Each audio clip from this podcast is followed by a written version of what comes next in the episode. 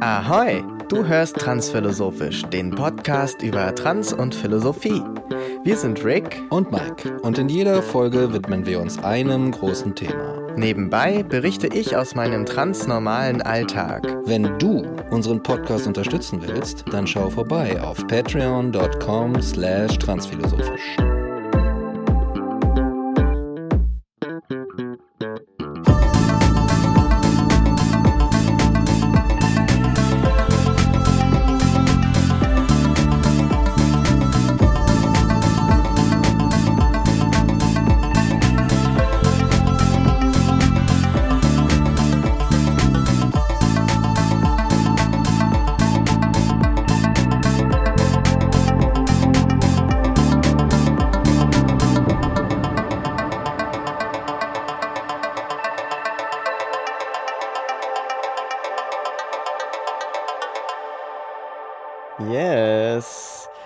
Herzlich willkommen zurück zu einer weiteren Folge Transphilosophisch.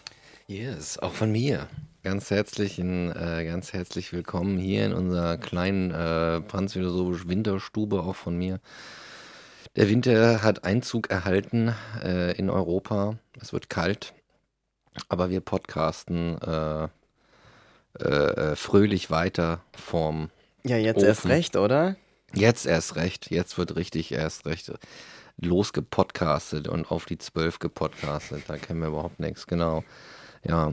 Was machen wir als erstes? Vielleicht ein bisschen transnormaler Alltag. Ja, transnormaler Alltag. Ähm, ich hatte ja letzte Mal gar nicht so konkret was zu erzählen, außer so allgemein.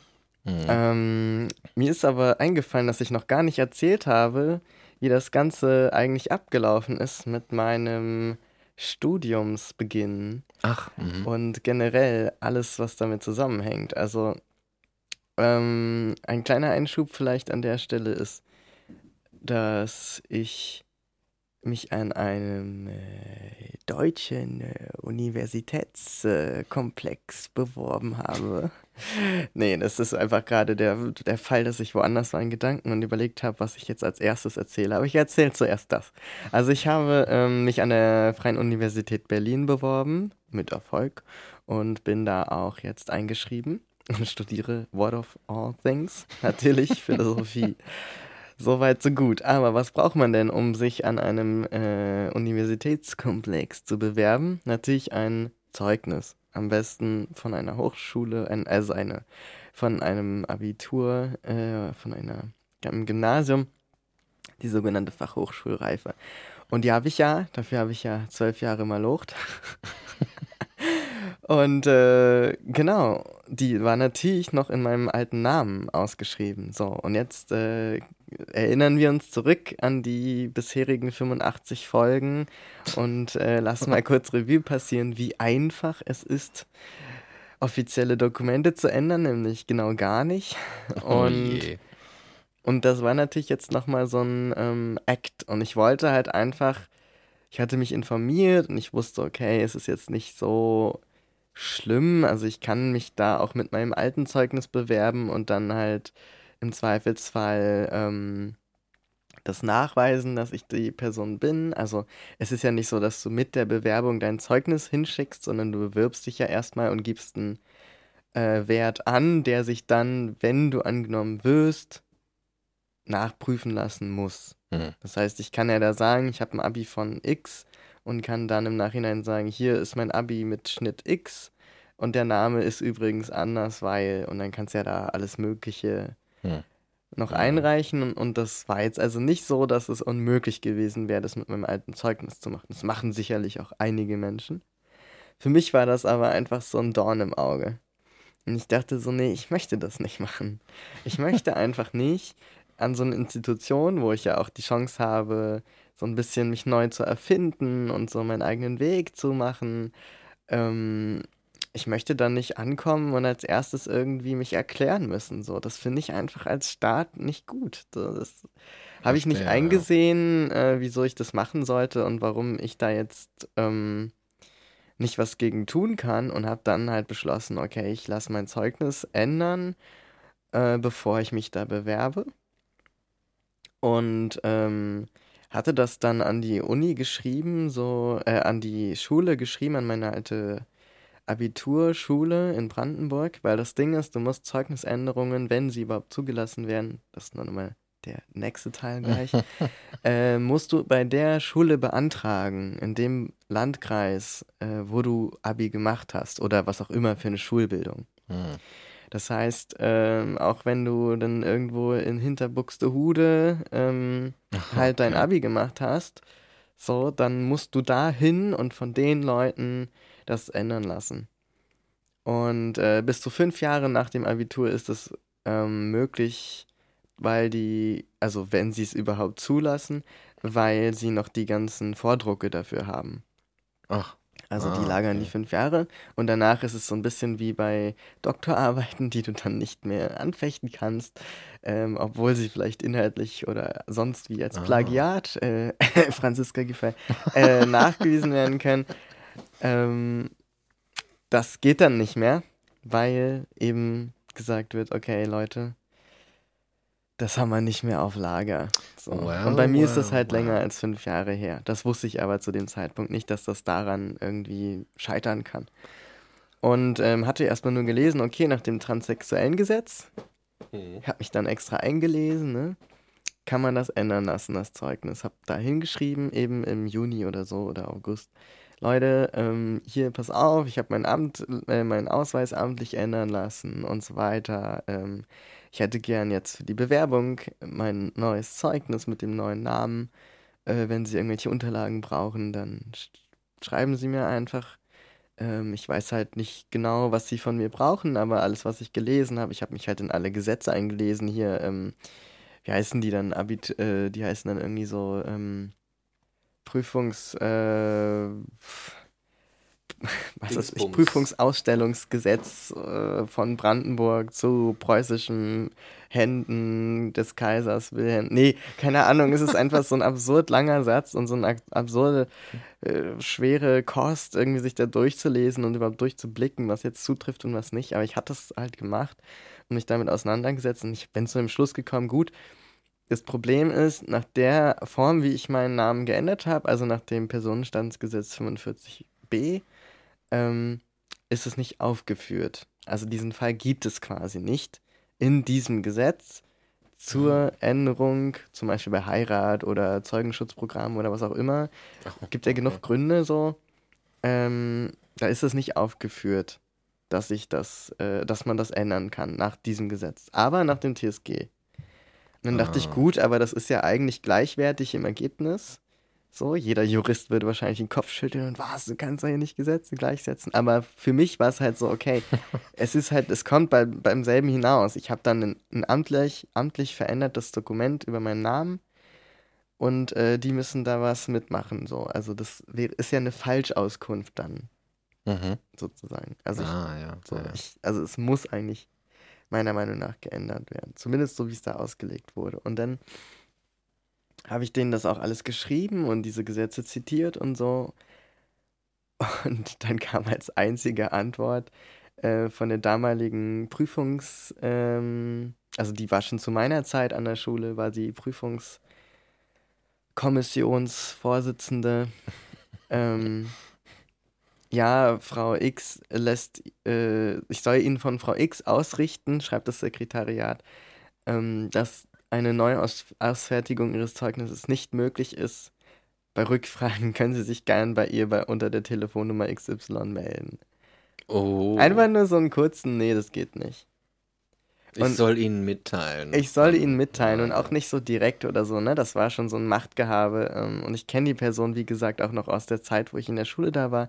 Ich stand damals schon auf dem Kriegsfuß mit ihr und das hat mich nicht überrascht, dass jetzt von ihr sowas kommt. Ähm, und äh, es ist auch diese ganzen, da verändert sich auch nichts, ne? Selbe Sekretärin wie damals, als ich da war. Krass. Dieselbe äh, Prüfungskommissionsvorsitzende, wie ich damals war. Und es ist so alles, alles die gleichen Leute. So, und dann dachte ich, gut, äh, alles klar, dann gehe ich halt jetzt auch auf die Vollen.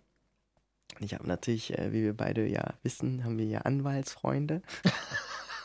Grüße. Grüße. Und dann wurde mir nahegelegt, na gut, ist es denn ein amtlicher Vorgang oder nicht? Ähm, und das ist es halt in dem Moment, wo sie mir schriftlich eine Absage erteilen, habe ich das Recht darauf, weil es ein amtlicher Vorgang ist. Ähm, oder behördlicher Vorgang in dem Fall, in ihrer Rolle als Prüfungskommissionsbla. Ähm, das heißt, ich habe ein Recht auf Begründung dessen und habe genau diese Gesetze dann zitiert, warum ich jetzt ein Recht darauf habe, dass es begründet wird. So, und ähm, auf diese äh, Nachfrage mit der ganzen Gesetzeszitierung und so weiter und der Ankündigung, dass ich da ähm, halt rechtlich einfach drauf bestehe, so. Da habe ich dann einen Schritt höher gemacht auf der Machtskala und dann hat mir direkt äh, nicht mehr die Frau X geantwortet, die sich natürlich dann aus der Affäre gezogen hat, ähm, sondern jetzt hat sich der Schulleiter gemeldet. Oh. Der Schulleiter hat mir dann persönlich geantwortet, ähm, das geht nicht. Ähm, also im Grunde das gleiche in Grün, nur dass er den Zusatz gemacht hat, ähm, das ist nicht möglich, weil wir haben diese Vordrucke nicht mehr. Hm. Die werden, also da es länger als fünf Jahre her ist. Und äh, es ginge, wenn ich eben die Gutachten nach dem transsexuellen Gesetz nachweisen oder vorlegen kann, die ich ja nicht habe, was ich ja geschrieben habe. Also mhm. es war hm. jetzt nicht so, dass man das nicht hätte sich ableiten können, dass ich das nicht tun kann und dass man da mir gegen, gegebenenfalls auf andere Art entgegenkommen muss. ähm, was für mich deutlich wurde, dann, es ist einfach ein ganz klarer Fall von Überforderung und von Unlust. Ja, klar, immer, ne? Ähm, und es war mir jetzt eigentlich nicht überraschend oder neu, aber es war einfach sehr frustrierend und ich dachte so, nee, das ist nicht das Ende vom Lied. So, äh, hat dann ein bisschen gedauert. Dann habe ich ähm, mich bei der Antidiskriminierungsstelle des Bundes gemeldet, habe den Fall geschildert. Da gibt es ja so ein Online-Dingsbums. Mm. Dann habe ich irgendwann einen Anruf bekommen von der Antidiskriminierungsstelle des Bundes. äh, von einer ne sehr netten Person, die dann sagte, ja, da können wir leider nichts machen. Bildung ist Ländersache. Oh, okay. Ich also, gut, was kann ich auf Länderebene tun? Und dann habe ich ähm, eine Freundin von mir gefragt, die Lehrerin ist, meine damalige Deutschlehrerin an dieser Schule oh. und die ah. auch, ähm, ich sage mal, äh, ihre ganz persönlichen kleinen Kämpfe mit dieser Schule führt oder führte und äh, die da total mich auch unterstützt hat. Und dann meinte, ja, ähm, als ich meinte, ja, ich glaube, ich melde mich jetzt nochmal bei der Schulaufsichtsbehörde meinte sie, äh, und ob sie mir da irgendwie helfen kann. Und meinte sie, ja, hier ist schon mal ein Ornigramm.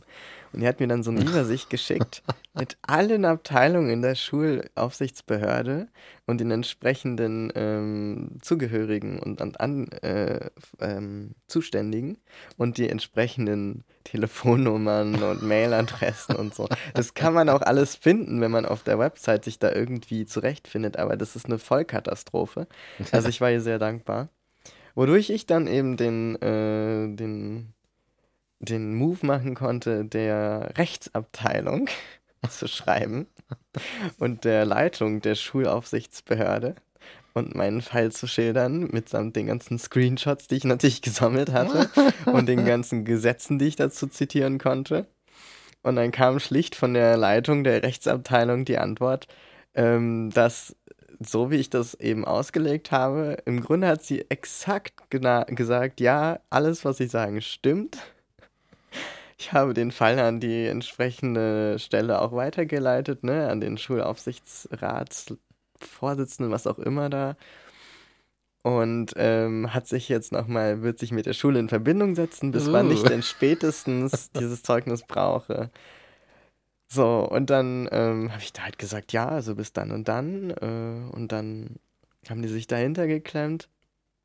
Und die hat sich dann wirklich voll ins Zeug gelegt, so. Und dann hat sie irgendwie die Woche überzogen und dann habe ich mal nachgefragt und dann so, ja, wir entschuldigen uns und ja, und bis nächste Woche haben sie das auf jeden Fall. Ich habe da jetzt die Techniker dran gesetzt, dass die äh, Vordrucke eben ausgestellt werden, weil das natürlich alles existiert. Es ist ja nicht so, ja, dass okay. da Dinge ab nach fünf Jahren geschreddert werden. Wir sind in fucking Deutschland. Wahrscheinlich findest du Abiturzeugnisse von 1730 noch in irgendwelchen Katakomben hier.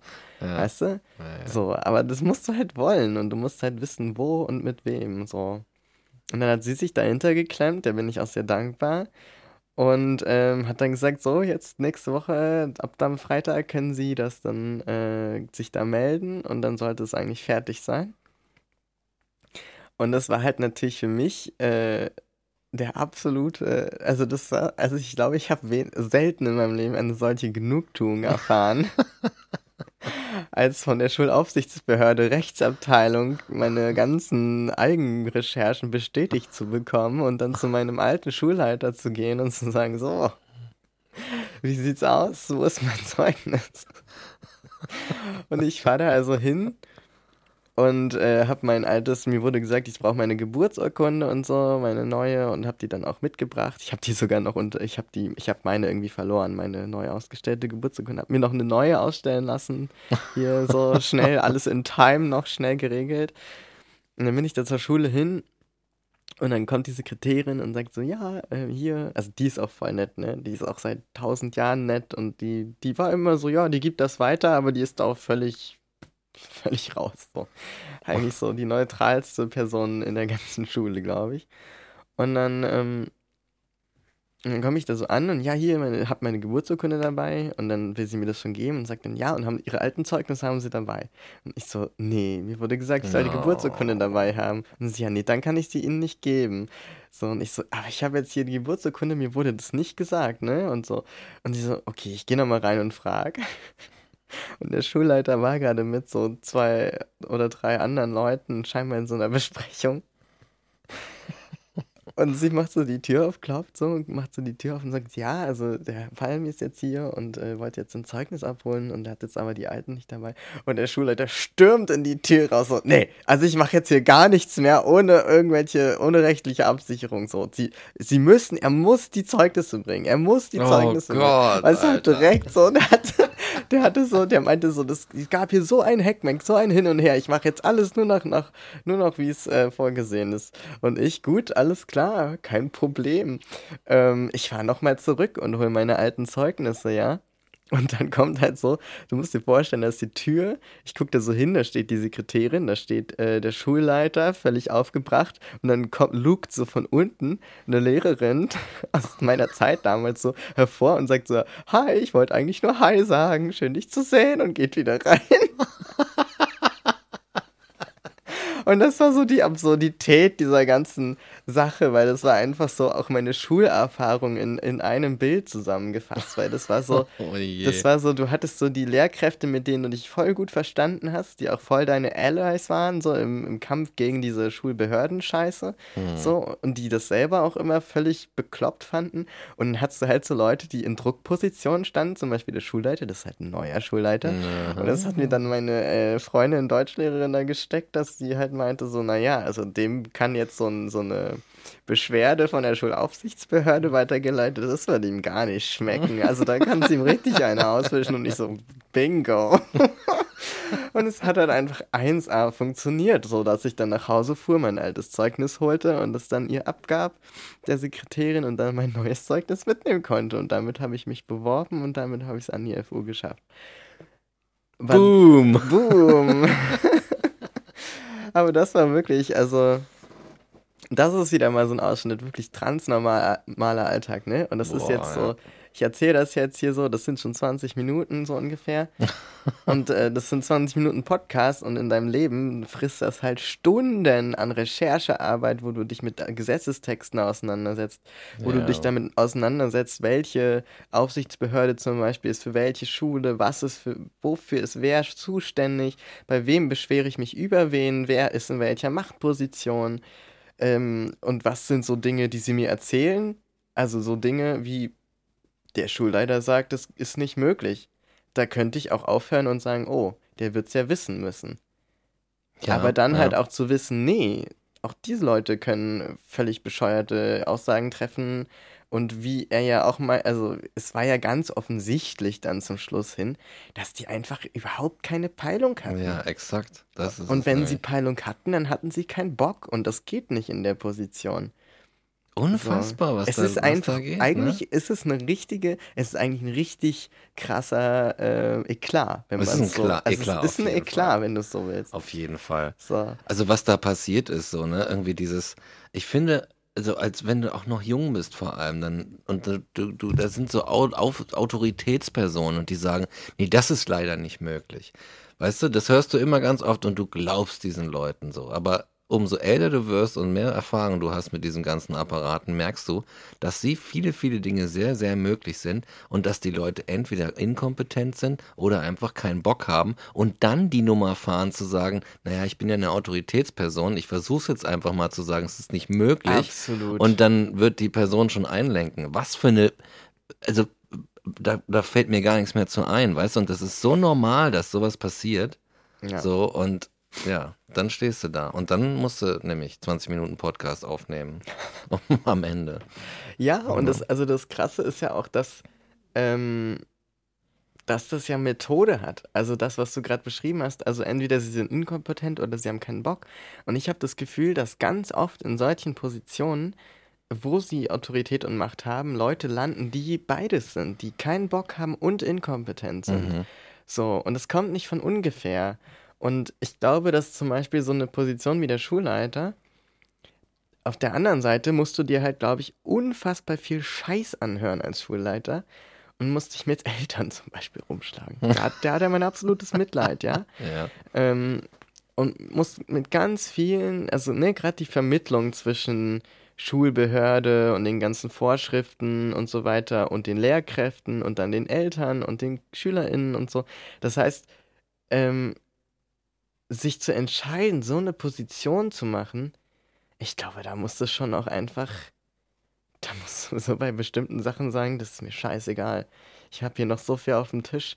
So, weißt du, und dann triffst du halt so eine Scheißentscheidung und so. Und das heißt, ja, ja. ich glaube, man, also ich bin manchmal der Überzeugung, dass es so bestimmte Positionen gibt, auch in Ämtern oder so, oder was weiß ich, ein CEO, die aufgrund dessen, wie die Strukturen aufgebaut sind, die sie, die diese Position erschaffen, eigentlich notwendigerweise zur Folge haben, dass du an gewissen Stellen einfach so eine Arschloch-Einstellung haben musst, weil du sonst diese Position nie zu Ende bringst, nie vorankommst. Also du kannst es nicht, wenn du an jedes Problem, das ein Schulleiter hat, mit ganz viel Emotion und Gefühl und Empathie rangehst, ich glaube, dann machst du das nicht lange. Ja. Und deswegen landen dann halt Leute, die dazu gut in der Lage sind, auch an diesen Positionen so. Ja, Leute, die einfach irgendwie den Laden schmeißen, komme was wolle, statt irgendwie da sich irgendwie einzubringen und was gut zu machen oder besser zu machen, glaube ich, ne? Absolut, ja. Weil, und aber trotzdem auf der anderen Seite ist so immer dieses, du kriegst ja immer eine Moralpredigt nach der anderen, so ja, Verantwortung im Leben übernehmen und so weiter und die Leute sitzen dann an diesen Positionen. Und die kriegen schon einen Arsch voll Geld dafür. Und das ist halt das halt, was sie dafür, was du dafür bekommst. Und das ist ja ein Staatsdienst so. So, ne, das ist jetzt nicht irgendwie bei Apple irgendwie die, die, die, die Garage fegen oder so. Weißt du, das ist halt so, da geht es um Bildung und, und sowas. Und dass halt irgendwie dir dein Recht zukommt. Ja. So, und, und überhaupt einfach mal so, was ist so schlimm daran? Ja, dann gucken wir halt mal, wie wir dem Palm irgendwie das scheiß Zeugnis neu ausstellen. Fertig ja. aus. Ja, und das Ding ist, also was mich, glaube ich, am meisten daran genervt hat, war gar nicht mal ähm, zu sagen, nee, das, also ich glaube, am meisten genervt hat mich einfach diese Absolutät. Also mhm. die, die Absolutheit einfach dessen, zu sagen, das geht nicht. Und nicht zu sagen, äh, wir haben gerade so viel auf dem Tisch, weißt du, so, wir haben ja. so viel auf dem Tisch, wir können uns darum jetzt die nächsten fünf Monate nicht kümmern. Dann hätte ich gesagt, okay, fair, ist immer noch scheiße, wäre ich vielleicht immer noch in Remission gegangen, hätte gesagt, Leute, das geht nicht so, mhm. weißt du, aber dann hätte ich zumindest, äh, denke ich, gesagt, so, hey, gut, ähm, dann mache ich das jetzt erstmal so mit der Bewerbung, aber dann hole ich mir das trotzdem irgendwann ab, weil dann habe ich es erledigt, weißt du? Ja, ist rückgratlos, so. die Reaktion, ja. die du gekommen bist. Und Absolut. das ist einfach, das ja. zeigt, das ist halt wirklich eine Willkür, die einfach nicht geht. Ich, also ich war wirklich, je mehr ich auch drüber nachgedacht habe, dann im Nachhinein und auch wie schnell die Rechtsabteilung da geantwortet hat. Ne? Mhm. Einen Tag später direkt in allen Punkten recht gegeben. Mhm. So, wo ich so dachte, das wäre nicht mal notwendig gewesen. Und auch unser Anwaltsfreund hier, der meinte sogar so, oh, da, da ist er jetzt aber, genau, Grüße. Der meinte halt auch, da ist sie jetzt aber ganz schön in die Vollen gegangen. Also so voll, also so richtig so fast untertänig quasi, untergebenst irgendwie, mhm. mir da so zugestimmt und, und bis wann können wir das denn für sie machen und so. Mhm. Ähm, und dann halt auch voll da Druck gemacht, ne? Und auch so, äh, irgend so ein armer Tech-Dude musste dann wahrscheinlich da, so wurde dann so von A nach B gescheucht und jetzt find das mal hier, ich will da jetzt langsam mal eine Antwort geben. Ne? Und ich hoffe einfach, dass, also so wie der Schulleiter abgegangen ist, dass die da richtig Ärger bekommen die haben. einen richtigen Arsch voll gekriegt. Das ist einfach das, was mir da halt wieder wettmacht, was ich da für Scheiße vorher erleben muss. Das geht runter Weil das zahlt sich nämlich bestimmt. nicht aus, so eine, so eine Antworten. Dann denke ich mir ja, auch so, no, no, da hast du das Ei dir selber gelegt, Aha. weil du hast mir die Bildung gegeben, mit der ich jetzt in der Lage bin. Wobei das nicht mehr stimmt. Also ich ja, glaube, ja. alles, was dazu fähig war, habe ich nicht in der Schule gelernt, aber oder notwendig, aber es war trotzdem so ein Hey, hey, hey. Da sitzt einer im Bildungssystem einer auf dem Thron ja. und hofft darauf, dass die Leute so ungebildet sind, wie es nur irgend geht, damit er seinen Job nicht machen muss und trotzdem sein Gehalt kriegt, Alter. Das musst du dir mal reinfahren. Das ist die Dreistigkeit. Ey, das ist ohne Witz. Also, wenn der nicht richtig auf dem auf den Deckel gekriegt hat. Mhm. Das hat er richtig verdient, Alter. Ja, ich glaube auch, verdient. dass er da richtig auf den Deckel bekommen hat, so wie der da rausgestürmt kam, ja. Oh mein Gott, das, hat, das war so wunderschön. Oh mein Gott, das war auch wirklich so, ich stand da halt auch so grinsen und so, okay, ich komme noch mal wieder mit meinem alten Zeugnis, ist doch kein Problem. kein Grund, sich so aufzuregen, weißt du, so richtig, ich war so richtig auf Peace, Digga. Und er war halt so richtig aufgeregt. Ne? Ich mache jetzt hier, es gab so viel Hackback. Ja, ja, den Hackback ah, hast du dir ja, selber, hast du dir selber eingebaut. Ins Nest ja, geschissen, hier. Alter. Du Trollo. Ja, und das ist wieder was, wo ich mir dann so denke, ja, und wahrscheinlich, äh, wenn er dann halt richtig scheiße ist, dann leitet er sich jetzt daraus ab, so ja, diese ganzen Queers oder so, die sind halt alle voll anstrengend und machen halt alle irgendwie so, so ja. anstrengende Forderungen und wollen immer so eine Extrawurst, wo ich mir dann immer und immer wieder denke, das ist der größte Bullshit einfach. Weil kein queerer Mensch möchte diese Scheiße. Niemand hat was davon, sich mhm. stundenlang in Gesetzestexte einzulesen und irgendwem zu beweisen, dass sie Unrecht haben. Mhm. Mhm. Ich bin doch kein Anwalt so. Wenn ich Anwalt wäre, vielleicht. Wenn ich Anwalt wäre, Alter. Weißt du, was ich machen würde? Ich würde auf jede einzelne staatliche Website gehen und überall, wo es nur Mann-Frau-Anreden gibt in den Formularen, würde ich ein Anwaltsschreiben hinschicken und sagen, Leute, ich fühle mich hier diskriminiert. Ich als äh, nicht-binärer Anwalt sehe mich hier angegriffen. So. Und per Gesetz sind sie dazu verpflichtet. So, das, das würde ich machen, weißt du? Und ja. ich bin nicht mal Anwalt so. Ich mache das nicht mehr. Die können froh sein, dass ich kein Anwalt bin, ja? also echt. Oh yeah. Ja, ja. Das wäre nämlich, da, da wäre ich dann so pettyful. Die wissen gar nicht, wozu ich in der Lage wäre. Die können froh sein, dass ich nur, dass ich nur mein Zeugnis haben möchte. Ja, aber so entstehen dann, glaube ich, oft solche Sachen. Ne? Ja. So, oh, jetzt kommt hier wieder so eine, so eine queere Sau an und macht mir meinen Job, den ich sowieso nicht kann, zur, zur Hölle, weißt du? Ja, und ich glaube, oh. und ich glaube, wir hatten es ja vom Hass letztes Ja, genau. Mal. Ja, ja, genau. Und ich ja, finde, ja, das ist eigentlich schon ein super Punkt, um dazu überzuleiten, da einfach nahtlos weiterzumachen. Ja, perfekt. Genau so machen wir es. Weil, weil ich glaube, also dieses, dieses Bild von den queeren Leuten, ähm, was vor allem unter Rechten verbreitet ist, aber auch unter so sehr konservativen und, und sonst wie ähm, stehen gebliebenen oder so. ähm, das lassen wir drin, auf jeden Fall.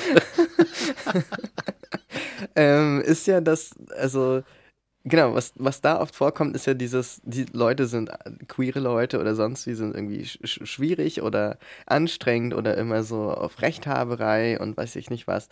Ähm, und das ist so ein Bullshit, weil die meisten, habe ich ja gerade eben schon gesagt, wollen das gar nicht. Und äh, worauf ich eigentlich hinaus wollte, daraus ergibt sich so ein Hass auf Menschen, die zum Beispiel queer sind oder so, der überhaupt keine Grundlage hat. Also so, der, der, also dieser Hass quasi, weil ich würde sogar noch mitgehen zu sagen, wenn Leute immer und immer wieder eine Extrawurst für sich einfordern, dann werden sie mir auch irgendwann suspekt.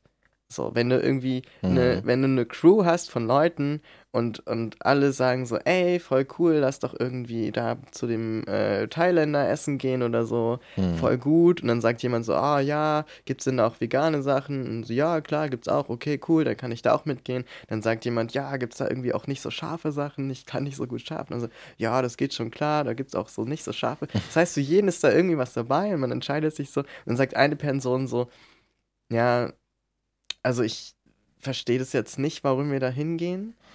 ähm, also ich persönlich äh, esse seit neuestem nur noch Paleo und äh, auch nur mit bestimmten äh, Getreidesorten.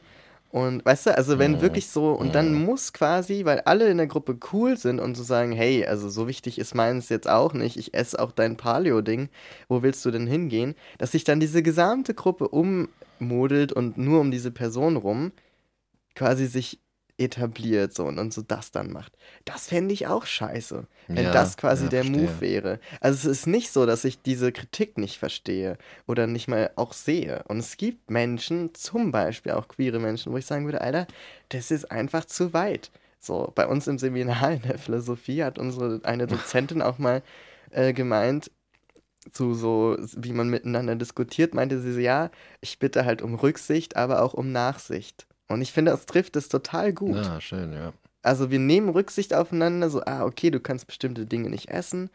Okay, schauen wir mal, dass wir was finden, was das mit berücksichtigt. Mhm. Und dann, ach scheiße, ich wusste nicht, dass du eine Erdnussallergie hast.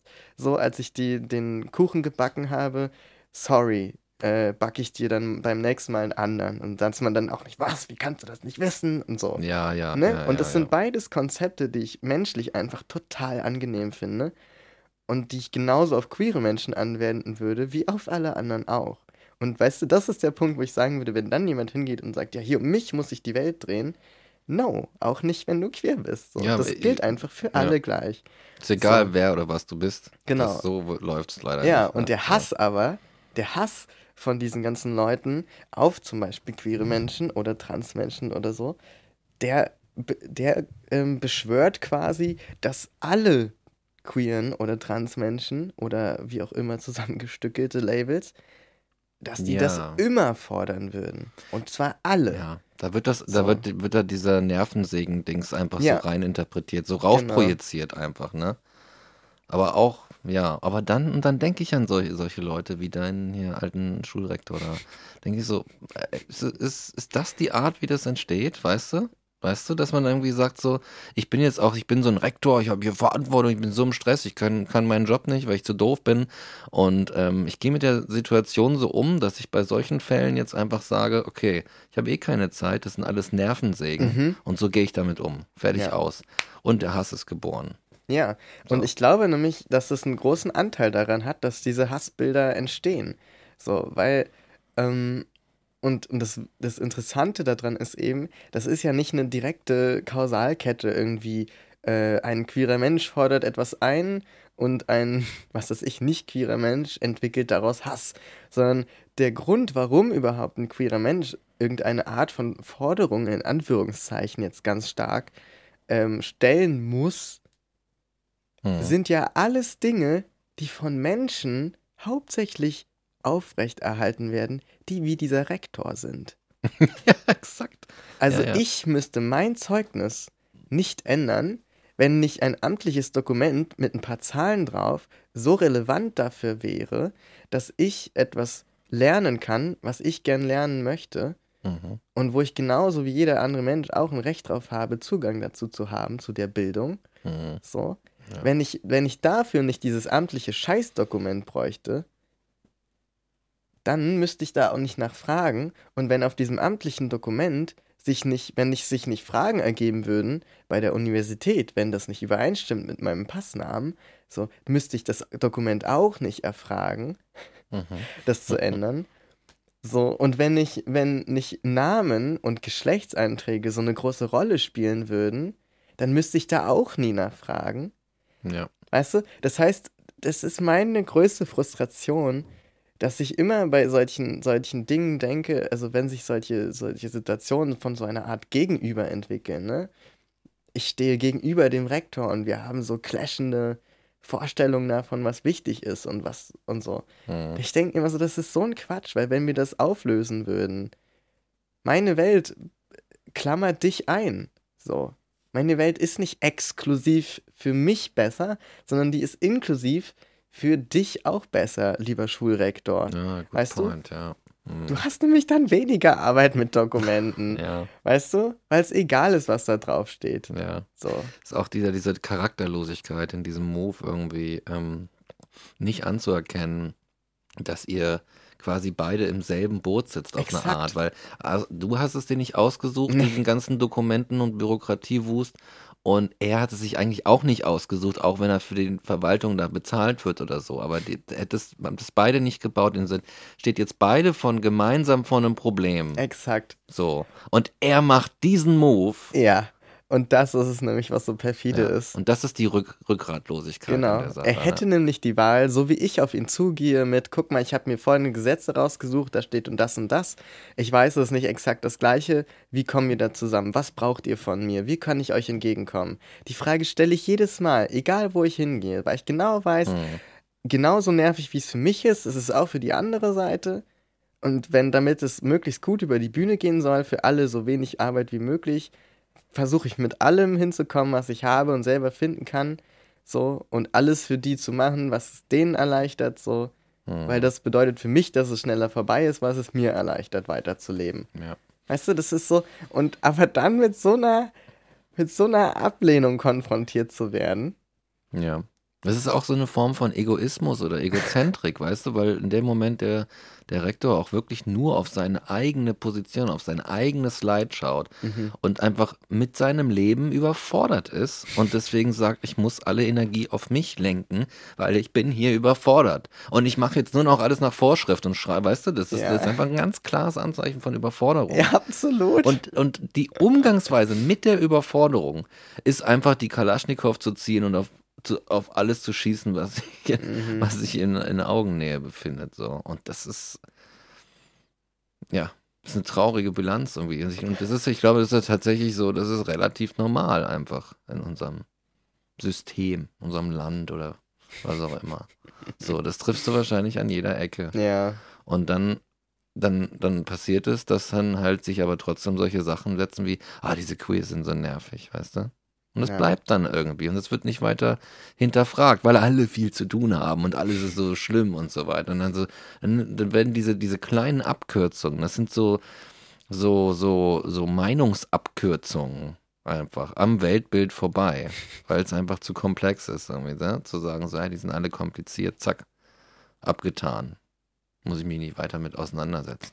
Ja. Das ist einfach, wir haben einfach zu wenig Zeit, Ja, ja. um gut miteinander zu leben. Wir müssen einfach mal öfter uns hinsetzen, eine kleine Werbung hören und einen dübeln, würde ich sagen. Das ist irgendwie mal so eine, ne, und das üben wir jetzt, glaube ich mal, auch mit dir, Peter. Wir nehmen so eine kleine Werbung an und dann geht's nach der Pause ja, wird äh, kräftig weitergedampft. Einfach hier. Okay, den also dann machen wir jetzt erstmal eine Werbepause und sehen uns, hören uns gleich wieder. Wir sehen uns gleich wieder und Ja, wir hören uns gleich wieder. exakt. Und, Jeden Tag werden PodcasterInnen überall auf der Welt von der Brotlosigkeit ihrer Kunst in den Marihuana-Konsum getrieben. Hey Peter, Patreon, äh, schön, dass du da bist. Wir bauen jetzt erstmal einen und du kannst ja einen mitrauchen, wenn du willst. Die Folgen sind verheerend. Mir haben schon zwei Leute irgendwie so aus fünf Meter Entfernung auf den Bürgersteig vor die Füße gekackt. Ich weiß auch nicht, was es ist. Vielleicht liegt es an mir. Aber es ist noch nicht zu spät. Wir sind der Podcast Pöbel. So Wir sind der sieht's aus. Abschaum. I'm the living, the living. Äh, Äh, Proof. Proof. Helfen Sie jetzt mit einer Spende auf patreon.com slash transphilosophisch oder co-fi.com transphilosophisch. Werbung. Ende. Okay, wir sind wieder drauf. Ja, wieder frisch eingedampft und ready for more. Yes. Ja, ähm, ich hatte heute auch ein bisschen den Hass gekriegt. Ah ja, wirklich? Ja, ich habe nämlich heute ein Sentiment terrible erlebt. Au weh, ich glaube, da müssen wir mal wieder unseren Jingle einspielen. Oh, yes. Sentiment terrible. So, also erzähl, was ist passiert? Ja, also ich habe da gerade so eine Feuerzeugmarke, die eigentlich sehr berühmt ist. Und das Problem an den Feuerzeugen ist, dass die Flamme die ges- gesamte Zeit über konstant bleibt. Mm. So. Und dann bin ich heute, dann habe ich heute die letzte Zigarette geraucht am, am Computer arbeitend und dachte, so, jetzt habe ich das fertig, jetzt gehe ich mal was einkaufen. Zigarette ausgemacht, einkaufen gegangen, alles voll, die Leute völlig genervt, so bla bla. Und dann komme ich nach Hause und ähm, setze mich hin und möchte weiterarbeiten und habe eine Zigarette gedreht und dann ist es so, zack, der Moment, in dem das Feuerzeug einfach aufhört zu funktionieren. Es gibt, es ist, gibt, es gibt ein, immer ein abruptes Ende bei diesen Feuerzeugen. und das, das Ende ist immer die, der letzte Flamme war noch normal und die nächste geht nicht mehr. Und dann war es das für immer. Dann kannst du es wegschmeißen. Das heißt, ich saß da jetzt wieder und musste nochmal extra losgehen und mir ein neues Feuerzeug holen, obwohl ich schon losgegangen war. So eine Scheiße. Ja. Oh Mann, ey. Tja, wenn man mal nicht äh, nikotinabhängig wäre, Ja, dann wäre das alles überhaupt kein Problem. Wäre das nämlich nie passiert. Ja, ja, ja. Ja, so ist das. Ja, also ich habe auch drüber nachgedacht, so Hass, also ich habe ja so irgendwie erzählt beim letzten Mal, dass ich den eigentlich nicht so fröne und nicht so Mhm. verstärke, ne, die Verbindung mit der Vergebung und so. Und ich dachte dann so, naja, so ganz stimmt das aber jetzt auch nicht. Ich kann das eigentlich gar nicht so stehen lassen, weil ich spüre schon auch Hass. Und das Spannende daran ist ja, wir hatten die Analogie zur Liebe und da wird ja auch geredet von Liebe auf den ersten Blick. Und es gibt auch sowas wie Hass auf den ersten Blick. Oh ja. Oh, Es gibt ja. definitiv sowas wie Hass auf den ersten Blick und das muss ich einfach auch mal hier sagen an dieser Stelle. es gibt Menschen, die ich von Blick 1 an hasse.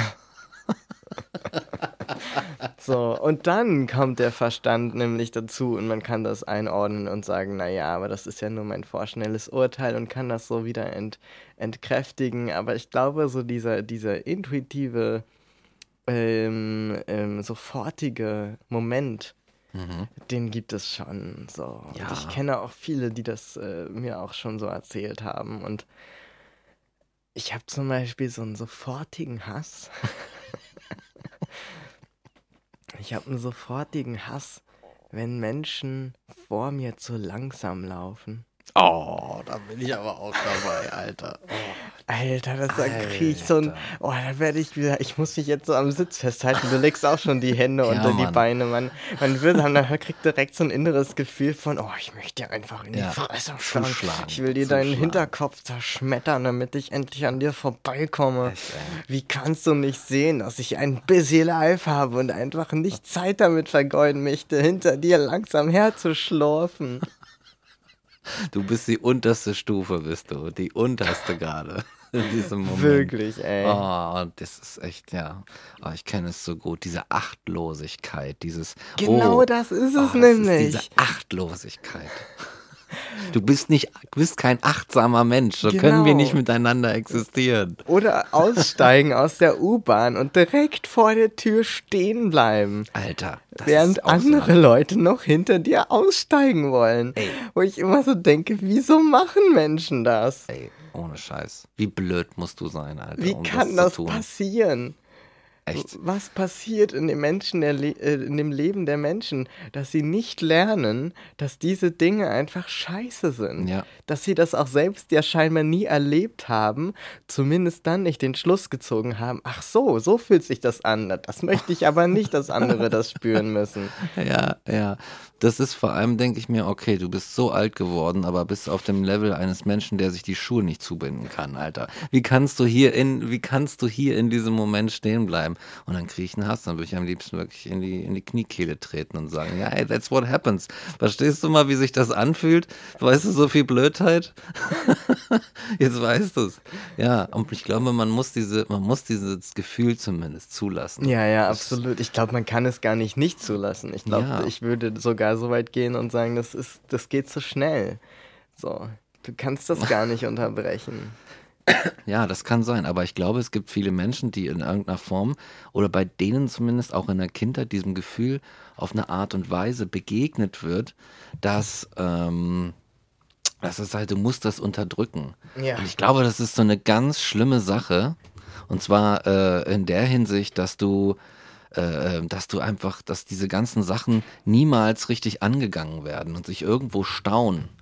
Und irgendwann, Ah, irgendwann kommt es nämlich dazu, dass du wirklich in einem Moment da stehst. Und da ist irgendwie so, eine, so ein dämlicher Touri, Alter, an der Friedrichstraße, wo es sowieso schon so eng ist und bleibt da stehen und guckt auf seinem Handy, ob es jetzt nach links oder rechts laufen muss. Und dann denkst du, mir reicht's, ich habe die Schnauze voll. Und haust dem in die Fresse. Und dann haust, dann ist, dann ist das nämlich so ein Ding. Dann ist es passiert, weil wir diese kleinen Hassmomente nicht kurz zugelassen haben, weil wir sie nicht rausgelassen das haben. klassische Bottle-up. Bottle ja, ja, ja, ja. total. Ja. und man, also das ist ja auch ähm, witzig, dass der, der, dass der Hass so eng verbunden ist mit einer Aggression. Also man kann gar nicht sowas sagen oder es ist unüblich zu sagen, naja, ja, ich habe da so einen gewissen Hass verspürt und dann habe ich da mal drüber nachgedacht und also das ist mir dann auch aufgegangen, dass das überhaupt nicht, äh, dass das Fehler am Platz war und jetzt gar nicht so schlimm war und ich da irgendwie gerade aus einem scheiß Moment kam und dann kam diese Person und hat das Falsche gesagt und auf einmal habe ich so einen Hass gespürt und also es wird ja gar nicht reflektiert irgendwie Ja. ähm, angewendet. Es gibt ja irgendwie nur, entweder du hast und dann bist du halt äh, ein Arschloch und ein Nazi, so, Genau. oder, also jetzt gar nicht dieses Argument von, oh, da wirst du in die Nazi-Ecke gestellt, Ich sondern verstehe, so ja. einfach so ein Böse, vielleicht nicht Nazi, aber das ist schon so konkret, aber so böse. Dass Mhm. Hass böse ist. Und dem würde ich halt widersprechen und sagen, der Hass ist nicht böse in sich, er ist erstmal so ein Affekt oder so eine, ja, so ein Auslöser, den man aber genauso halt in, in, ja, in Frage stellen kann oder in Reflexion betreiben kann, wie andere auch, andere Impulse. Ja. Und ähm, dann passiert das eben nicht so sehr. Und ich glaube auch, dass viele Menschen, die dann zum Beispiel zu der ausgelebten Aggression oder Wut ähm, kommen oder die irgendwie Menschen angreifen und so weiter, wie du beschrieben hast, Ja. da hat sich einfach viel angestaut und es ist nicht, ähm, das ist nicht der erste Gedanke. So. Mhm. Also du guckst nicht jemanden an und sagst, okay, dich schlage ich jetzt zusammen, ohne dass dazwischen was passiert. so. Also wenn doch, dann sind das halt vielleicht wirklich Menschen, die, was weiß ich, eine, eine psychiatrische äh, Diagnose bekommen, wo die selber sagen, ja, okay, das Ja. würde ich auch gern ändern oder so, weißt du? Das, aber so wirklich jemand, der so aus voller Inbrunst sagt, ja, und ich lebe meinen Hass von 0 auf 100 aus, ohne Grund, I don't think it exists. Mhm. Glaube ich auch nicht. Ja. So, I don't think it's, it's ja. Der Hass wird auch erst böse dadurch, dass wir ihn für böse erklären. Eigentlich in dem Moment. Weil du hast, du wirfst irgendwie so einen Begriff in den Raum oder du labelst einfach den Hass, dieses Hassgefühl. Und äh, im nächsten Schritt lernen Menschen, dass das dieses Label hat und das beeinflusst ihren Umgang mit ihrem eigenen Hass. Ja. So, oh, der ist böse. Und aus diesem, aus diesen dann diese Unterdrückungsmechanismen, die ich beschrieben habe, ne, aus denen erwächst dann irgendwann, glaube ich, erst wirklich so ein, so ein übergriffiger Hass, so ein gewaltvoller Hass. Und dann ist er wirklich böse. Und dann kommt wieder jemand anders und sagt, ja, siehst du, der Hass ist böse. Und so dreht sich das immer im Kreis. Genau, und, und genau an dem Punkt war ich auch gerade gedanklich. Dann kommt jemand und sagt dir, der Hass ist böse oder generell sagt dir etwas zu dem Gefühl, was du hast. Mhm. Und ich dachte gerade, genau das ist nämlich das, wo es eben von diesem diffusen, wie ich gerade schon äh, angedeutet habe, selber schon den Sprung gemacht habe zu was Konkretem, nämlich zum Beispiel eine Ideologie.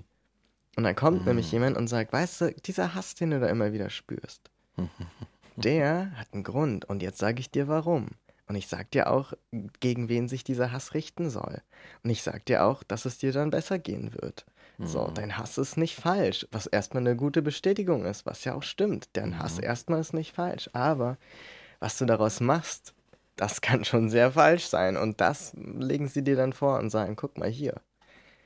In case of hate, Mhm. do this. Weißt du? Interessanter Punkt. Und ich glaube nämlich, dass das was ist, was die AfD zum Beispiel extrem gut betreibt, nämlich einfach dieses, was man ja auch nennt, das Stimmen abgreifen und sowas. Und dieses, dieses ähm, Leute irgendwo abholen, was du ja auch hast bei so ähm, irgendwelchen ESO-Geschichten, die ja auch sehr rechtsverbunden oft sind. Mhm. Ähm, nämlich dieses, ja, da wird dir so eine Lösung angeboten, so eine Weltsicht, die irgendwie zu deinen Gefühlen passt, die sonst immer so links unter den Tisch gekehrt werden und weggekickt werden und so. Also nicht von links, Ja. sondern das war jetzt so wie, ähm, wie nennt man das denn? Äh, abtun und so. Ähm, irgendwas mit links. Anyway, so genau, aber diese, diese, ähm, dieser Move, ich glaube, dass der halt auf dem politischen Spektrum dann wieder total relevant wird. Ja. Und dass wir deswegen dem Hass eigentlich noch viel mehr Bedeutung beimessen sollten, so als Stellenwert einfach, wo man mal so ein Auge drauf haben muss. Oh, definitiv. ne, wenn man das politisch was äh, verändern möchte. Ja. Deswegen halte ich es auch für total wichtig, was teilweise ja schon versucht wird, ähm, so äh, beispielsweise Unternehmen wie Facebook und Co. zur Rechenschaft zu ziehen, wenn sie ähm, dazu beitragen, dass es mehr Hass gibt in der Welt. Weil Mhm. ob jetzt mit Intention oder nicht, wenn du das betreibst, dann musst du dir auch sagen lassen, hey, du betreibst hier Hassverbreitung so. Du musst dann mal was tun, das geht so nicht. Ja, wie, ne? Wie kann es sein, dass die nicht zur Rechenschaft gezogen werden? Also, ne, in anderen, in anderen Fällen. Und das müssten sie, ja, ich würde sogar so weit gehen und sagen, du musst sie gar nicht mal zur Rechenschaft ziehen, wenn sie einfach sagen würden, ähm, hey, stimmt, so ein Scheiß, wir ändern das. Mhm. Aber der Punkt ist ja, dass sie das nicht tun. Es ist ja wie mein Schulrektor, weißt du? Mhm. Facebook geht ja nicht hin und sagt, ah stimmt, du hast dich damit beschäftigt und mir Studien vorgelegt, die mir nachweisen, dass es Depressionen auslöst und Hass, wenn ich meine Plattform so betreibe, wie ich sie betreibe. Scheiße, das will ich natürlich nicht. Okay, ich versuche mal was zu ändern. Was ist dein Vorschlag so? Mhm. Habe ich noch nicht drüber nachgedacht. Was ist dein Vorschlag? Könnte der Schulrektor ja machen. Könnte Ich weiß sagen. nicht, wie das geht. Ich weiß nicht, wie es gesetzlich aussieht. Ich habe auch äh, keine Zeit gerade. Aber hey, was ist denn dein Vorschlag so? Und stattdessen sagt auch, sagt auch irgendwie Facebook, ja, scheiß drauf. Ja, Wir wissen, dass das dieses. Problem existiert. Wir ändern das Es nicht. ist mir egal. Warum? Weil es auch eine Menge Kohle für uns bringt. Ganz sagen wir genau. mal, sagen wir's mal so klar, wie es ist. Wir Ja, verdienen für an uns dem Hass. funktioniert es. Ja, Aus Genau. Sicht von Facebook funktioniert es. Genau. Es ist ja ein Unternehmen. Es hat ja einen Profit genau. äh, im Blick. Genau. Ne? Das ist die Ja, ist Profitorientierung, von der- der wir es jetzt schon Ja, oft hatten ja, im der, Privaten. Die große Tugend unserer Zeit, der Profit. Profitorientierung. Mhm. So ist es nämlich. So, das sind nämlich die wahren, die wahren äh, äh, heiligen Geister in den, in den großen Unternehmen. Ähm, ja. Ähm, was ich auch noch äh, gedacht habe, ist äh, in dem Zusammenhang, weil wir es ja von dem Bösen hatte, hatte, da dachte ich jetzt an die Schuld. Mhm. Ich glaube, in dem Zusammenhang, dann kriegt das auch so eine religiöse Einfärbung. Du hast das Böse, du hast Schuld. Und dieser Moment, äh, in dem jemand kommt und sagt so, hey, ich habe ich hab eine Möglichkeit, äh, diesem Hass umzugehen. Oh. Die Sache ist nämlich, die Schuld liegt nicht bei dir. Die Schuld liegt bei denen da. Und dass du das spürst und dass, dass da ein Problem in dir ist, das ist deren Schuld. Und so musst du damit umgehen. Das ist, glaube ich, der Moment, in dem der Hass da irgendwie in so einer Form pervertiert. Ne? Und so. Voll. Und woran es total anknüpft oder wo ich dann anknüpfen kann, ist ein Gedanke, den ich zum Hass hatte. Nämlich, dass der Hass nur funktioniert, wenn du eine Abgrenzung betreibst zwischen dir und dem Objekt des Hasses. So. es ist nicht möglich, wenn du dich zum Beispiel als eine Menschheit begreifst oder als ein, sagen wir mal, einfach nur ein Team. So, zum Beispiel der Schulrektor und ich könnten der Team sein gegen das Problem Namensänderung auf dem Zeugnis. Und Mhm. alles, was da dran hängt. So, wir könnten dann ein Team sein und könnten das zusammen anschauen. Ja. Was wir aber machen, oder was er jetzt gemacht hat, also ich habe da ja keine Schuld. was er jetzt gemacht hat, ist ja zu sagen, nein, du da drüben, ich hier drüben. So. Ja. Und zwischen uns der Hackmack. so. Weißt du, so, das ist, das, da, hier, nee, das ist scheiße so. Und das ist das irgendwie. Und, und das ist aber sowas, was mir aufgefallen ist beim Hass, auch wenn ich den empfinde, dass ich in dem Moment sofort, ähm, also dass ich Hass auch oft anwende, wie jetzt auch bei dem Beispiel mit jemandem, der langsam geht oder vor dir in der Bahn stehen bleibt oder aus, beim Aussteigen. In dem Moment hast du ja auch den Gedanken, wie wir ihn schon hatten, ich würde das niemals so Ja, machen. genau, genau. Ich bin überhaupt nicht wie dieser Mensch. Ich bin Exakt. ganz, ganz anders. Es gibt zwei Arten von Menschen. Oh mein Gott, das stimmt. Und das ist ja das Krasse, dass du den Hass benutzt. Also im, auch wieder die Analogie zur Liebe. Ich glaube, dass beides nur so, so Worte sind. Ähm, ne? Wir hatten ja auch eine Folge über die Liebe. Also ich messe dem jetzt gar nicht so viel Bedeutung bei. In diesem, oh, das ist schön und oh, das Schlechte, sondern wirklich so ein, einfach als zwei Möglichkeiten vielleicht zu verstehen oder für zwei Richtungen, so würde ich es beschreiben. Nämlich die eine Richtung, bei der Liebe ist ja irgendwie immer die Idee, die Menschen ganz nah zu dir zu holen und ganz nah ihnen zu sein und diese ganze Intimität und so weiter und auf welcher Ebene auch immer.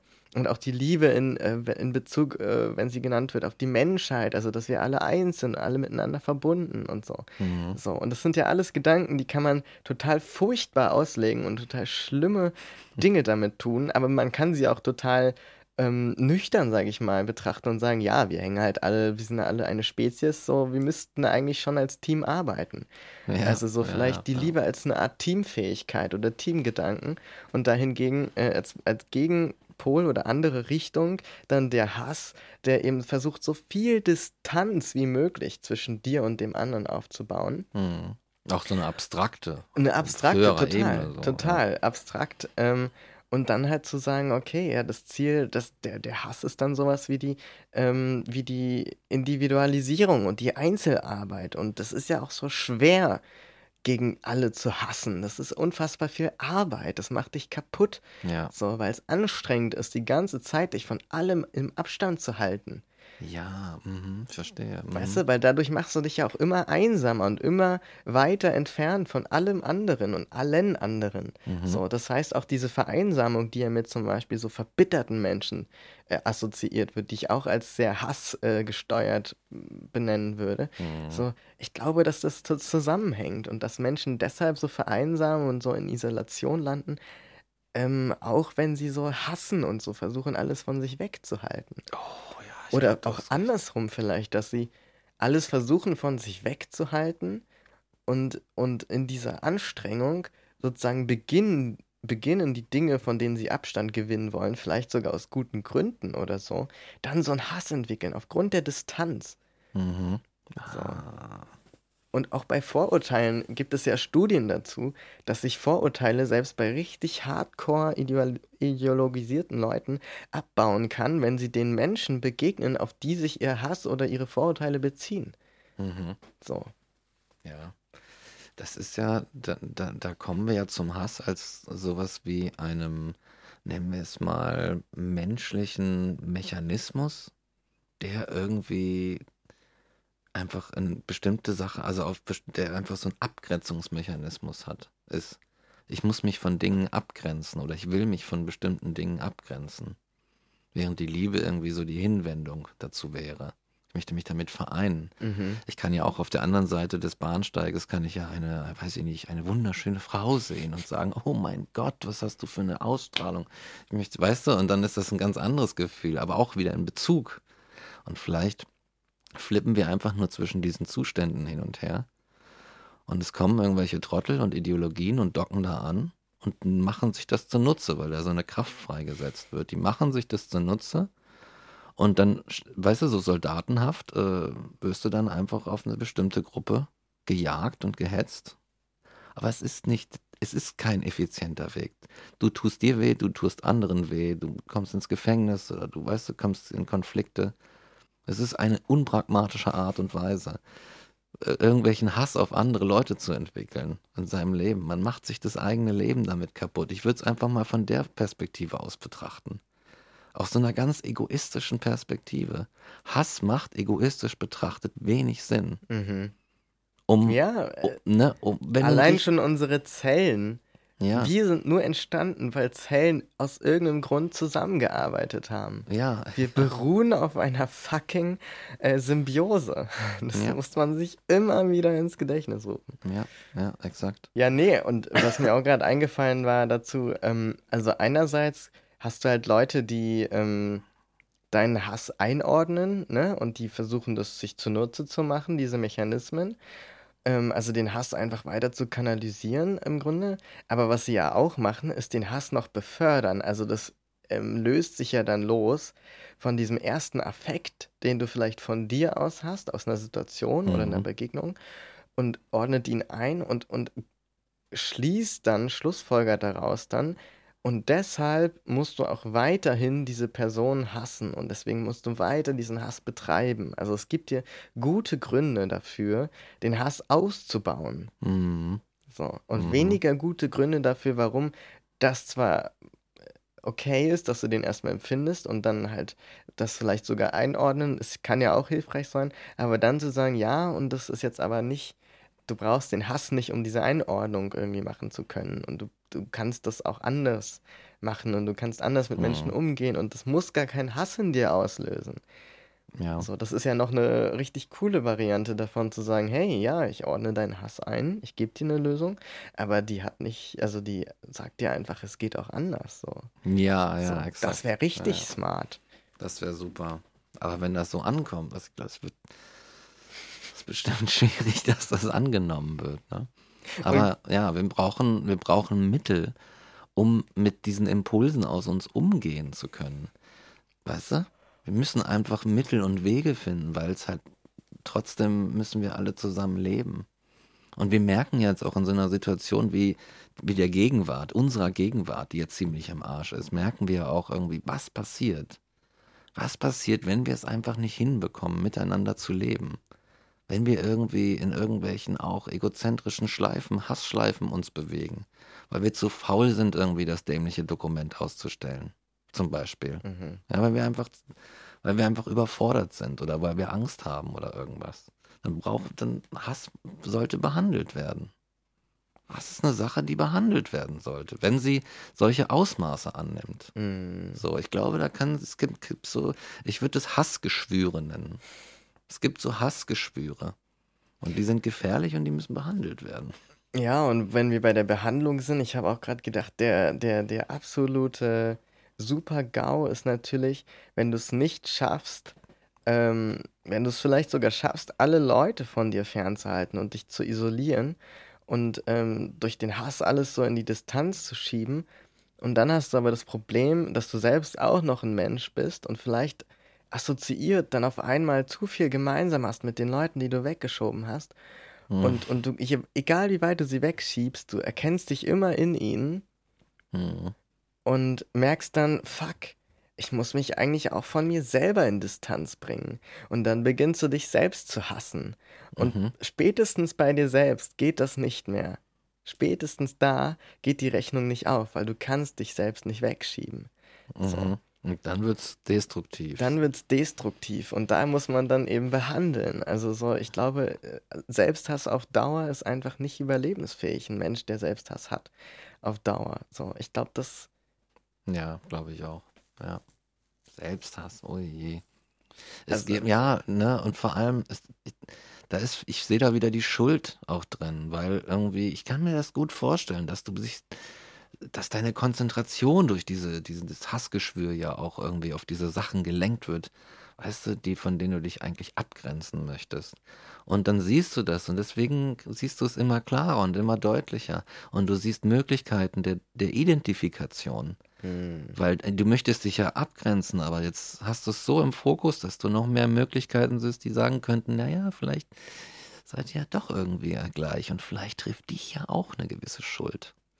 So, Ja, und das Spannende ist ja auch, je länger du dich mit einer Sache beschäftigst, desto mehr siehst du sie ja durch deine eigenen Filter und deine eigenen Erfahrungen und so weiter. Also du kannst ja in der Betrachtung einer Sache sehr, sehr schwer das von allem trennen, ähm, was du schon, was du schon so in deinem Gehirn und in deiner Wahrnehmung hast, ne? Ja, Das heißt, das, also So wie auch, weiß ich nicht, wie du in, in irgendwelchen Gegenständen Menschen erkennen kannst oder so.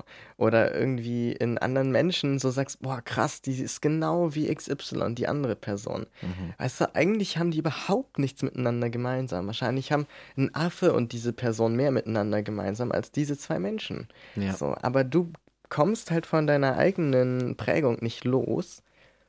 Und das heißt, wenn du die Hass, den Hass die ganze Zeit anwendest und dich dann so drauf fokussierst und immer mehr von dir selbst da reingibst, desto ähnlicher werden dir deine Hassobjekte auch dir selbst. So, weil du immer mehr von Ja, dir da so stimmt, reinsteckst und Ja, dann, wie du sagst, identifikationsmäßig auch erkennst und so, was, hä? Wie so, oh Gott, why? What is happening? Und auf einmal sind die dir total ähnlich und du erkennst, dass du vielleicht da auch versuchst, schon irgendwas von dir selber wegzuschieben und dass es aber nicht geht. So. Und, und deswegen ist, glaube ich, auch bei Menschen, die Selbsthass sehr viel haben, auch sehr viel Hass nach außen dann zu fühlen Mhm. und zu sehen, weil sie halt äh, da irgendwie was versuchen, von sich wegzuhalten, was sie an sich erinnert und an ihre eigene Schuld. Ah, Ja, ja. Also ich meine, dieses Blaming im Englischen ist ja zum Beispiel auch so ein, oder beschuldigen, das ist einfach nicht gleichwertig, Mhm. finde ich. Ja, so. finde ich auch. Und der Etablierung in der Sprache. Und ich finde, Blaming ist so ein treffender Begriff so dafür, weil du wirklich aktiv das Schuldzuschreiben betreibst. Mhm. So. Also, I blame you, das ist so ein blame myself. Also ich finde das Mhm. total, ich finde das viel krasser als im Deutschen. Ich gebe mir selbst die Schuld oder so. Das ist wirklich so ein total Ja. eingängiger Prozess dadurch. Ja, und das ist ja auch dann, ich finde, dann, dann geht die Diskussion halt auch in, in die Richtung Schuld. Ich glaube, Schuld ist ziemlich zentral in diesem, in diesen Ja. Hasskonstellationen irgendwie. Und es kann, es kann nicht anders als mit diesen, mit dieser Schuldfrage irgendwie, die so hin und her äh, geworfen wird, kann nicht, kann das nicht, äh, glaube ich, nicht entstehen, dass solche, solche, naja, solche großen gewaltsamen Übergriffe oder so stattfinden. Ich glaube, der ist da relativ entscheidend. Mhm. Aber was heißt Schuld? Was ist so die Frage? Was heißt denn das Schuld? Hatten wir den schon? Ich weiß es nicht. Ich Ich, glaube überlege nicht. gerade. Wir hatten, glaube ich, schon Scham, aber wir hatten noch nicht Schuld. Keine Schuld, ne? Ich glaube nicht. Könnten noch zum, zur, zur Sch- Schuld überswitchen. Yes. What Okay. about Schuld? Oh yes, dann machen wir an dieser Stelle einen kleinen Themenswitch. Ja, oder wir, ähm, also du kannst ja deinen Punkt noch machen Mhm. und dann wird unser kleiner Inspektor was dazu sagen. Denn ich denke, das wäre ein guter Punkt, um dann beim nächsten Mal anzuknüpfen Mhm. Und ein neues Thema für die neue Folge zu haben. Ah, ja, alles fließende Übergänge hier bei Trans Transphilosophisch. Ja, Transitionen könnte man fast schon sagen. Live miterlebt. ja, ihr hört, wir betreiben das hier mit allem Ernst irgendwie, die ganze Sache. Wir sind hier hart, professionell. ganz ernstzunehmende äh, Figuren auch. Äh, Lass uns nichts zu Schulden kommen. Ja, ja. Ja, vielleicht definiere ich das einfach nochmal kurz irgendwie so gut es geht in meinem Zustand und dann machen wir Schluss für heute. Ähm, ja, ich finde es halt faszinierend. Was ist denn der, der Begriff Schuld? Den muss man sich mal wirklich jetzt vornehmen und mal ein bisschen mit den Fingern ähm, betrachten und so weiter. Was bedeutet das? Schuld heißt, ich muss, also ich bin in der Pflicht, einer anderen Person etwas zu geben. hm, Oder etwas, weißt du, das wäre so ein, äh, in Form von Geld oder Zahlungsmitteln. Aber was ist dieser andere Bereich der Schuld? Ich schulde dir etwas. Ich bin dir einen Gefallen schuldig. Ich bin dir Respekt schuldig. Oder solche Sachen. Was mhm. bedeutet das eigentlich? Bedeutet das, dass mir wie eine Tugend, dass eine eine gewisse Pflicht auferlegt wird? Ja, so eine gewisse? Konvention. Ja, genau. Aber das ist doch ein, das ist doch ein Konzept wie, ich sage mal, Besitz oder so. Das ist doch wohl ziemlich konstruiert vom Menschen. Können wir, also können wir uns da einigen? Das ist jetzt nicht irgendwie so, der, der Hass ist, der Hass ist so, hat so Referenz auf so ein, so ein basales Gefühl, aber die Schuld ist doch, die ist doch was vom Menschen konstruiertes und dann erst mit Empfindungen Hm. belegtes, oder? Dass ich ein Schuldempfinden habe. Ja, also da war ich, weiß ich jetzt gar nicht so genau. Also so vom Prinzip her würde ich mitgehen, aber ich habe mich gerade gefragt, gibt es gar nichts, was ich so, ne, wenn du jetzt sagst basal oder so aus mir heraus irgendwie das Gefühl habe, da entsteht so ein Gefühl, was ich heute dann Schuld nennen würde. Und ich glaube, es gibt ein bisschen was in die Richtung, und zwar ähm, damit verknüpft die, das Gefühl einer Gerechtigkeit. Ah, Also der, dieses Bedürfnis nach Ausgleich. Und ich glaube, wenn ich dir etwas gebe und du weißt, ich habe davon dann weniger und es hilft dir, was auch immer. Mhm. Zum Beispiel, das blöde Beispiel ist jetzt sowas wie ein Loan, wie so ein, wie so ein Kredit oder Ja, so. Aber es ja, kann ja ja. auch ein sozialer Kredit sein, weiß ich nicht. Ich helfe dir beim Umzug. Ja, ja, So. Dann, klar haben wir jetzt Konventionen, die uns äh, so scheinbar sagen, äh, konstruiert sozusagen. Ja. Mhm. Ähm, ja, und jetzt ist es deine Pflicht, sozial beim nächsten Mal Umzug der anderen Person dann auch zu helfen. Aber oft fällt es uns ja gar nicht schwer, weil wir das jetzt gar nicht so, oh, das habe ich so gelernt, das muss ich so machen, sondern oft fühlt es sich ja auch einfach gut an. Mhm. So, und ich mhm. glaube, dass sich das gut anfühlt, hat eine andere Grundlage als die Konvention oder die, die Konstruktion. Ich glaube, das hat damit zusammen, äh, hat eben mit diesem Gerechtigkeitsgefühl zu tun, dass wir eigentlich auch Ah. ganz gerne so einen Ausgleich schaffen und dass wir vielleicht auch so ein Gefühl von Schuld auf eine positive Art hätten oder beschreiben könnten, wenn wir den Begriff der Schuld nicht hätten. Mhm. So, weil ich habe schon, also wenn ich so in mich hineinfühle, würde ich schon sagen, dass da so ein Gefühl von Gerechtigkeit ist und dann eben auch, da sind die wieder bei Hass und Schuld, äh, das Gefühl der Rache, also der negative Ausgleich. Ah, ja, okay. Mhm. Und Rache ist ja auch stark verbunden mit dem Gefühl, du bist schuld daran, dass es mir so schlecht geht. Und deswegen Mhm. möchte ich, dass dir dasselbe zuteil wird wie mir. Mhm. Ich möchte Rache üben. Ich würde sogar sagen, das ist sehr nah am Hass dran auch. Ne? Genau. Und da kommt die Schuld ins Boot. Vielleicht, das ist ganz, naja. Du bist schuld daran, dass es mir schlecht geht, dass ich, und ich finde, das ist ungerecht, ungerecht behandelt. Ähm, und das gebe ich dir jetzt zurück. Du Schwein. Du Schwein. Ja, okay. Spannend. Vielleicht äh, lassen wir das einfach mal da stehen, Mhm, oder? Vielleicht mhm. einfach Ja, würde ich auch sagen. Und dann gucken wir mal nächste Woche, was wir dazu noch zu sagen. Ja, Ähm, aber zum Abschluss gibt es jetzt heute noch ein bisschen Musik. nice. Ja, Mike war nämlich auf einer Lesung und ähm, da war auch so ein Musiker und da habe ich den Kackfrech einfach mal angesprochen und gefragt, ob er nicht irgendwie in unserem Podcast gespielt werden will. Und er meinte, ja klar, warum nicht? Ähm, und deswegen hört ihr jetzt ähm, Tom Niels. Ja, ein Singer-Songwriter oder wie er sich auch nennt, ein Songpoet. Uh, yes. Fand ich sehr cool. Sehr coole Stimme, sehr coole Akkordarbeit und ähm, ist so ein bisschen was zum, kann man sich zurücklehnen und äh, einfach mal die Augen schließen, kleines Dübelchen rauchen und ähm, sich das einfach mal so geben. Und deswegen machen wir das jetzt und sagen schon mal, hey, alles Gute, bis nächste, bis in zwei Wochen. Äh, ne? Und Rick, willst du auch noch was zu Peter sagen? Oder? Yes, Peter, bleib uns gewogen. Du weißt, wie es läuft. Äh, abonnier uns auf Patreon. Ja, bitte. Unterstütz uns mit Kaffeegeld und hab eine gute Zeit. Lass die Dunkelheit dir nicht einreden. Es würde nie wieder Frühling werden. Exakt. Sie lügt. Sie lügt. Sie lügt. Und ähm, deswegen machen wir jetzt mal ein bisschen Musik in eure Herzen. Das, das leuchtet das auch ganz schön aus. Und hier kommt für euch äh, Tom Niels. Macht's gut. Macht's gut, ihr Lieben. Pussy. Bye. Pussy.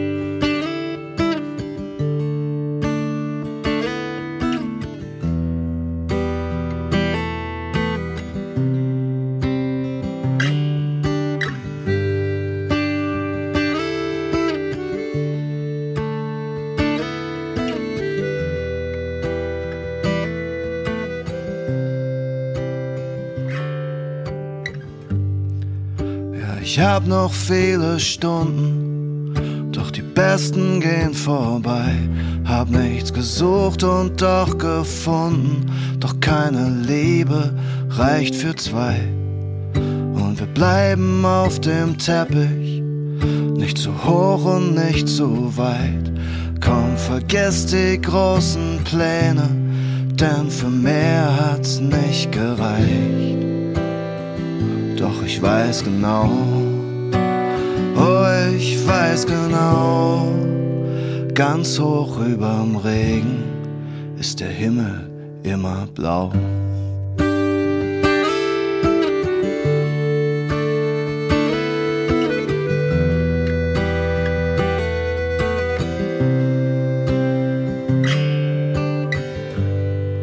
Mit drei Worten auf den Lippen und zwei Ringen in der Hand.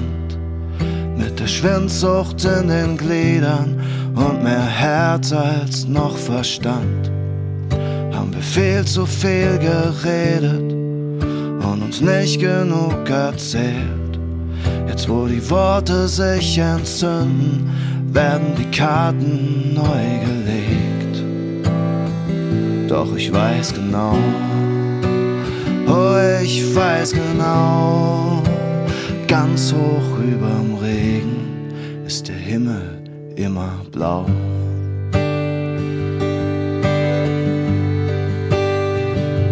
Und ich verzeih mir die Zeit, die ich geliebt hab, die ich geliebt hab. Oh, ich verzeih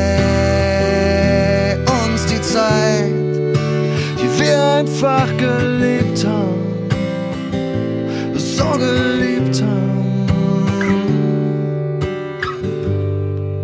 Und das Leben fließt jetzt weiter und reißt uns zwei davon. Sind am Ende doch gescheitert und dem Orkan nicht mehr entkommen. Ja, ich kann dich nicht mehr tragen, doch verstehen kann ich's nicht. Manchen trüben Tagen denk ich immer noch an dich. Doch ich weiß genau, für dieses kleine Leben weiß ich genau, ich kann mich noch bewegen denn ich weiß genau, ganz, ganz genau, ganz hoch überm Regen ist der Himmel immer blau.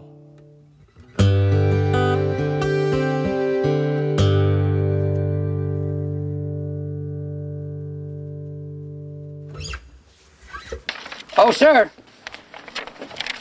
Just one more thing. No, Lieutenant, there is no just one more thing.